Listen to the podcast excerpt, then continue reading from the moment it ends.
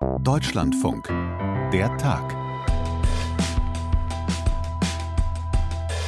Karneval in Köln, um das nochmal so ganz kurz zu umreißen für die, die sich vielleicht nicht erinnern oder noch nie dabei waren. Das heißt Schunkeln, Bützen, Engtanz in vollen Kneipen, in denen der Schweiß nur so von der Decke tropft. Also nix mit zwei Meter Abstand oder Maske.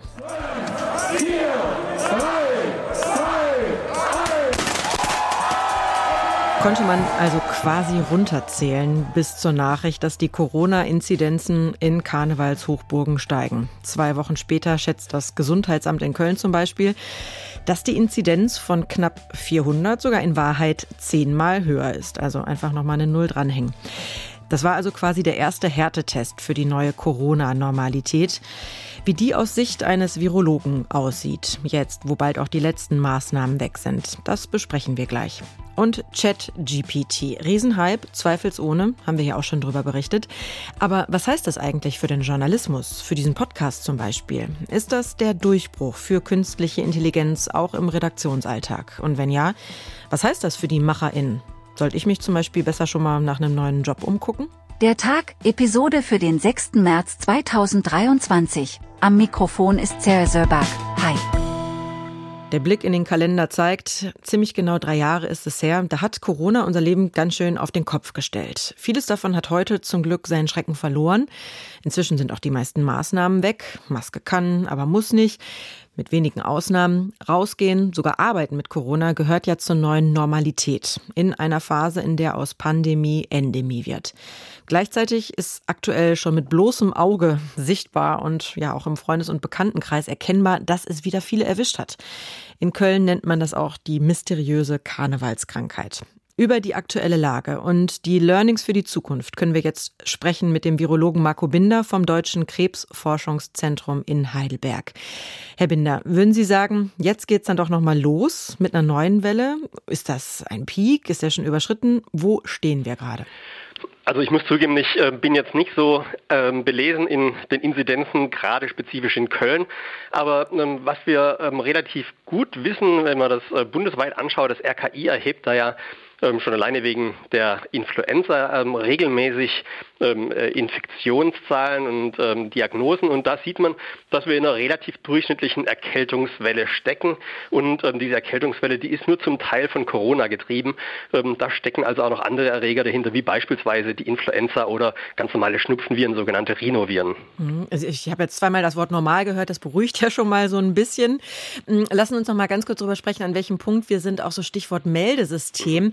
Weil was ich gelesen habe zum Beispiel, ist, dass ähm, jetzt vor ein paar Tagen die Inzidenzen in der Eifel viel höher waren als in Köln, wo man denkt, naja, das kann ja irgendwie auch gar nicht so richtig äh, stimmen.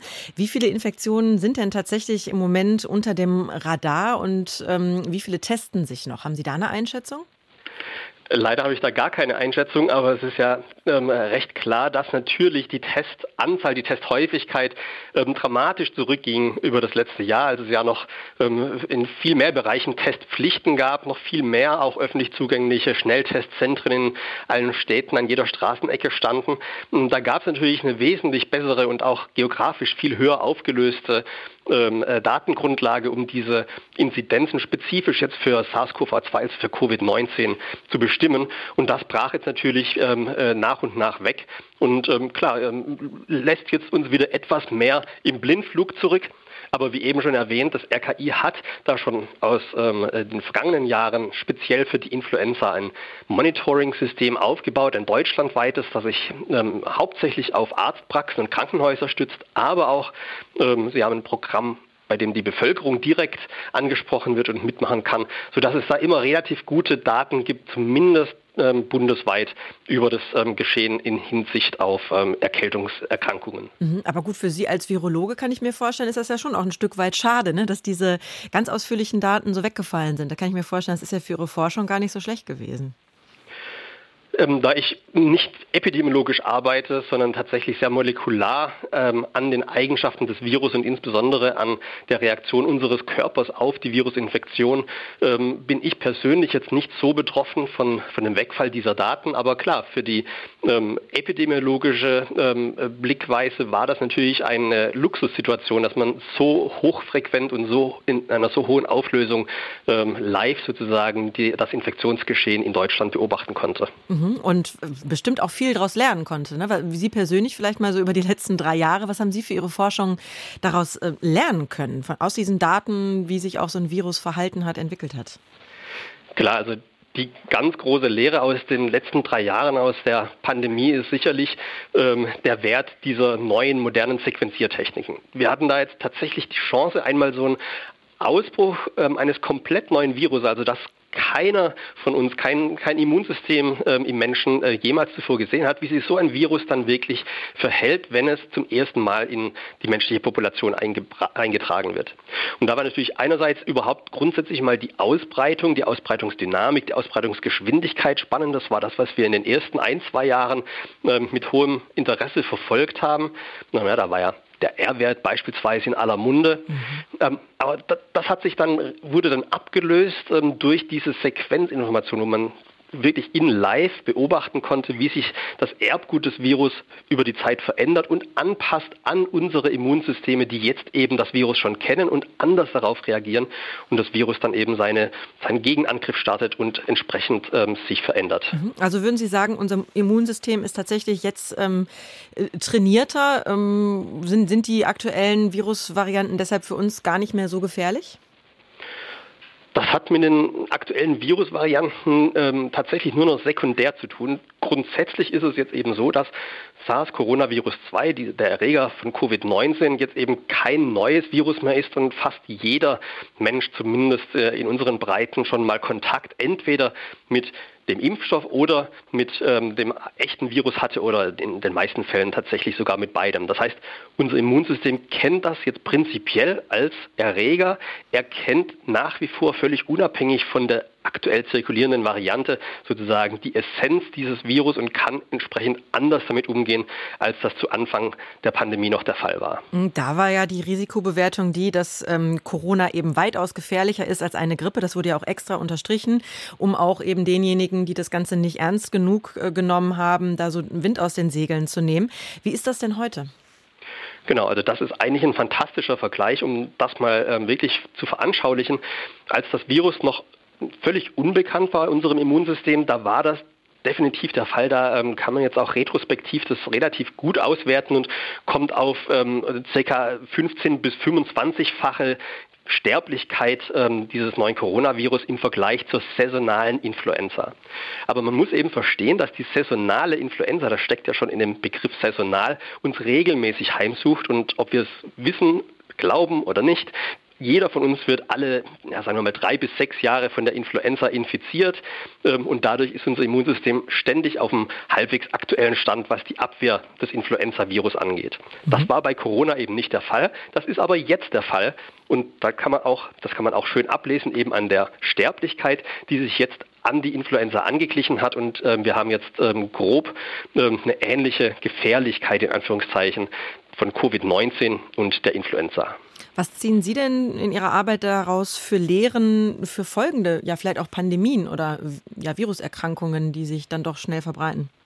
ohne jetzt in die äh, Details zu gehen, welche Maßnahmen ähm, sehr wirkungsvoll waren, welche, welche, man sich hätte eher sparen können, wo vielleicht sogar die Nebenwirkungen, die Kollateralschäden überwiegen. Ähm, das mal außen vor müssen wir sagen, prinzipiell war die, ähm, der Umgang mit dieser Pandemie ähm, nicht schlecht.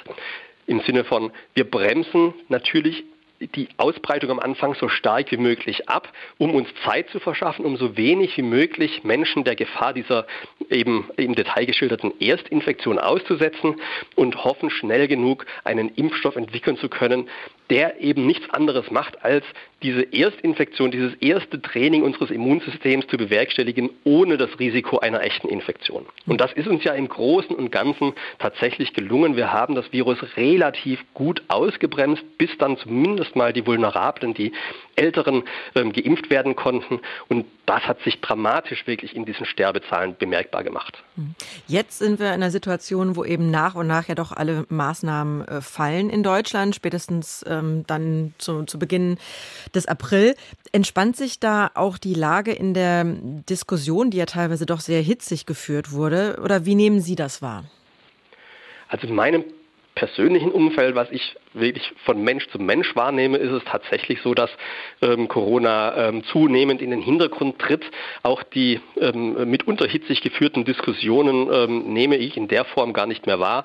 Die sehe ich immer noch, wenn ich in Social Media, gerade auf Twitter unterwegs bin. Da gibt es immer noch so diese Fraktionen, sowohl auf der einen Seite, die nach wie vor jede Infektion mit Corona verhindern wollen und auf der anderen Seite diejenigen, ähm, die jetzt eben ähm, versuchen klarzumachen, dass all unsere Maßnahmen sowieso völlig übertrieben und überzogen waren.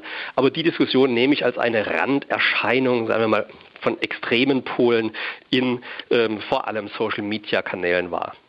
Danke für die Einschätzung. Marco Binder war das vom Deutschen Krebsforschungszentrum, Heidelberger Virologe. Herr Binder, vielen Dank für Ihre Zeit. Ja, absolut kein Problem. Vielen Dank Ihnen. KI und Chatbots werden die Zukunft verändern. So viel ist mal klar.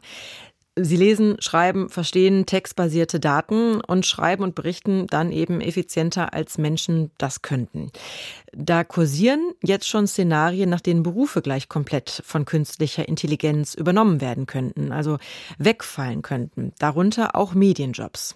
Aber ist das auch eine Bedrohung für den Journalismus? Haben deswegen auch Journalistinnen bald ausgedient? Fragen wir doch mal einen Journalisten. Christoph Sterz ist jetzt hier aus unserer Medienredaktion. Wobei, äh, Christoph, bist du es wirklich? Bist du ganz in echt hier? Ich bin echt hier. Ähm, ich kann dich sogar sehen und äh, ich kann mir auch spontan überlegen, was ich sage. Ich muss äh, auf keinen vorgefertigten Fundus zurückgreifen. Ich bin keine KI, ich, ich bin es wirklich, ja. Also das ist quasi so eine Möglichkeit, das rauszufinden. Also Spontanität ist jetzt bei KI noch nicht so und natürlich, dass wir uns sehen, ist jetzt, hilft ja, auch. Also Spontanität, ich meine, äh, theoretisch hat ChatGPT wahrscheinlich äh, auf irgendwie alles eine Antwort, äh, ist aber die Frage, ob diese Antwort so, so plausibel und gut ist und du könntest mich irgendwelche persönlichen äh, Details, ich glaube, äh, meine Schuhgröße ist zum Beispiel nicht bekannt, äh, könntest du mich fragen und würdest wahrscheinlich relativ schnell rauskriegen, ich verrate sie jetzt doch, 45.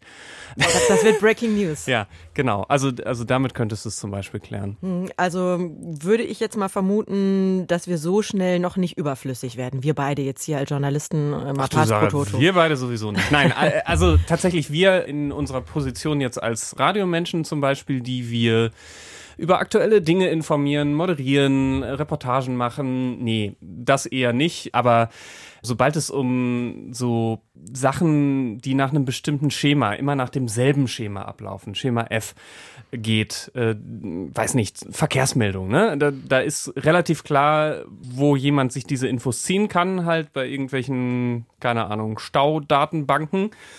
Und äh, da ist auch relativ klar, wie die Sätze laufen. Auf A1 zwischen dies und das acht Kilometer Stau. Das muss ja tatsächlich auch kein Mensch unbedingt zusammenstellen. Das kann ja auch ein Computer. Mhm, okay, vielleicht kannst du das nochmal so ein bisschen vervollständigen, wo das jetzt schon im Journalismus genutzt wird und ähm, wer vielleicht äh, Interesse daran hat, das in Zukunft zu machen.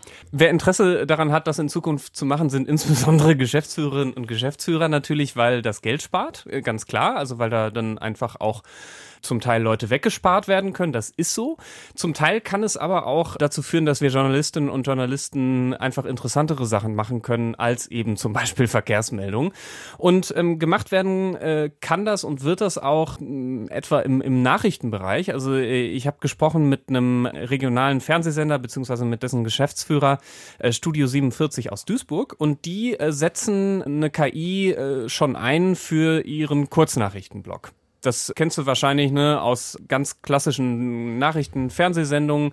Äh, und jetzt äh, noch weitere wichtige Nachrichten des Tages kurz zusammengefasst. Dann kommen dann halt so, weiß nicht, fünf, sechs Meldungen, jeweils so eine halbe Minute oder so.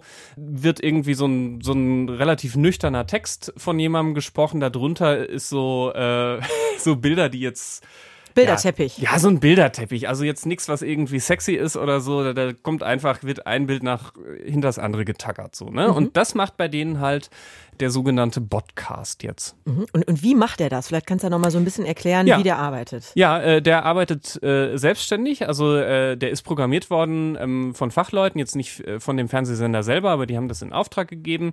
Und du gibst dem zum Beispiel eine Pressemeldung oder du gibst dem deine Notizen, die du gemacht hast auf einer Pressekonferenz. Und dann, weil wir ja im Fernsehen sind, äh, hast du vielleicht noch mit deinem Handy ein bisschen was gefilmt oder hast sogar eine Kamera. Mm, und dieses Rohmaterial schiebst du dem auch rüber. Ja, und dann, äh, dann macht er einfach mal. und, und am Ende, äh, also das, das dauert nicht lange, dann kommt da tatsächlich ein Vorschlag raus. Er spricht den Text auch selber ein und er legt unter jeden Satz ein anderes Bild oder, oder ein anderes Video. Also er kann entweder Fotos oder Videos nehmen und dann zeigt er dir halt einfach diese, diesen 30 Sekunden Minifilm und du guckst dir den an und sagst dann, ja, finde ich gut. Oder du sagst, nee, da müssen wir irgendwie noch ein paar Sätze ändern oder hier irgendwie das Bild gefällt mir nicht. Und dann, ähm, ja, ist es irgendwann fertig und der lädt das dann auch selber hoch. Geht aber viel schneller, höre ich raus, ja. und ist dann eben, dann den Punkt hast du ja schon angesprochen, auch viel günstiger in der Folge. Genau, also äh, der Geschäftsführer von dem äh, Sender, Sascha Devinia, der hat mir gesagt, dass die sonst so anderthalb Stunden an äh, einer einzelnen Nachricht gesessen haben und das ist, er meint, er ist inzwischen so schnell, er schafft es in fünf Minuten. Wahnsinn. So. Mhm. Und zehn Minuten ist so das Maximum, was man dafür braucht, im Prinzip, also viel, viel schneller. Und ähm, die haben es geschafft, das Ding so einzusetzen, dass sie jetzt wirklich ihre tägliche äh, Abendsendung zehn Minuten länger machen können jeden Tag weil die eben sich nicht mehr mit diesen Nachrichten rumplagen müssen sozusagen, sondern äh, jetzt auch, weiß nicht, sich besser auf Interviews vorbereiten können, die dann länger machen ein bisschen oder, oder einen Beitrag mehr bringen können, weil sie einfach Zeit zur Recherche und so haben. Jetzt können wir hier im Podcast nicht ähm, reinschauen, aber hast du da mal ein Beispiel zum Reinhören? Ja, äh, weil es ja tatsächlich auch interessant ist, wie so eine künstliche Intelligenz spricht. Die Stadt Duisburg erhält insgesamt fast 9 Millionen Euro für den Ausbau des öffentlichen Personennahverkehrs. Rund 2,2 Millionen Euro werden für den barrierefreien Ausbau der Karl-Jahres-Straße der Linie U79 zur Verfügung gestellt. Ja, du guckst schon so, ne? Ja. Ganz klein bisschen klingt's wie mein Navi. Ja, es ist deutlich erkennbar, dass es jetzt kein Mensch ist, aber ähm, äh, zum Glück. Die Leute sagen, das ist auch gar nicht so schlecht, weil dann ne, gibt's eben so die kleine Erinnerung, Achtung hier, das ist jetzt KI gemacht.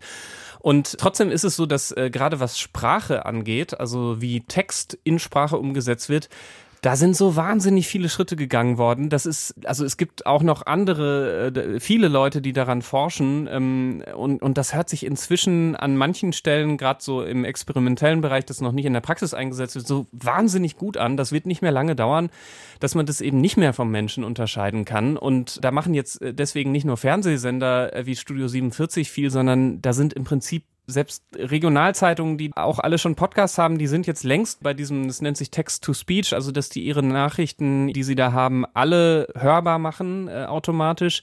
Da sind wirklich so viele Verlage gerade dabei. RTL ist auch dabei, die machen da ein großes Experiment, die überlegen sogar Radionachrichten so in der Nacht oder so vom Computer sprechen zu lassen. Also da gibt's super viel, was sich da gerade tut. Und du hast es ja gerade angesprochen, also dass es gar nicht so schlecht ist, wenn man das eben unterscheiden kann. Mhm. Gleichzeitig wird es immer besser, vielleicht kann man es irgendwann nicht mehr unterscheiden. Deswegen gibt es ja auch eine Debatte darüber, ob man das vielleicht sogar kennzeichnen ja. sollte. Ne? Also Ethik spielt ja auch eine Rolle. Genau, und äh, das mhm. Gute ist, dass die Macherinnen und Macher das auch selber diskutieren. Also die machen das jetzt nicht einfach so, sondern das sind ja äh, zum Beispiel bei Studio 47, das sind ja Journalistinnen und Journalisten. Das sind jetzt keine reinen IT-Leute, die sagen, wir können das und deswegen machen wir das auch sondern die haben zum Beispiel in dem Fall ihre Zuschauerinnen und Zuschauer vorher informiert.